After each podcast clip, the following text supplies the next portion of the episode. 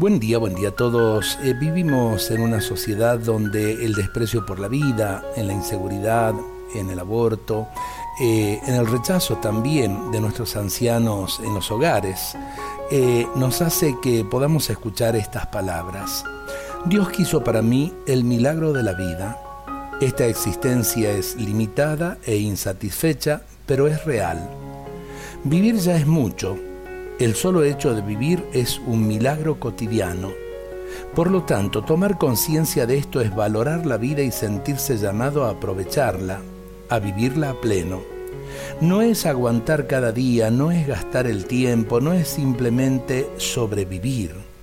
Es meterse entero en el río de la vida con sus desafíos y sus alegrías, con lo que convenga. Por eso ahora le doy gracias a Dios, porque hoy también quiso que yo viviera y este día que estoy viviendo es para mí una gran posibilidad, un llamado a entrar con todo mi ser lleno de esperanza y alegría en la corriente de la vida.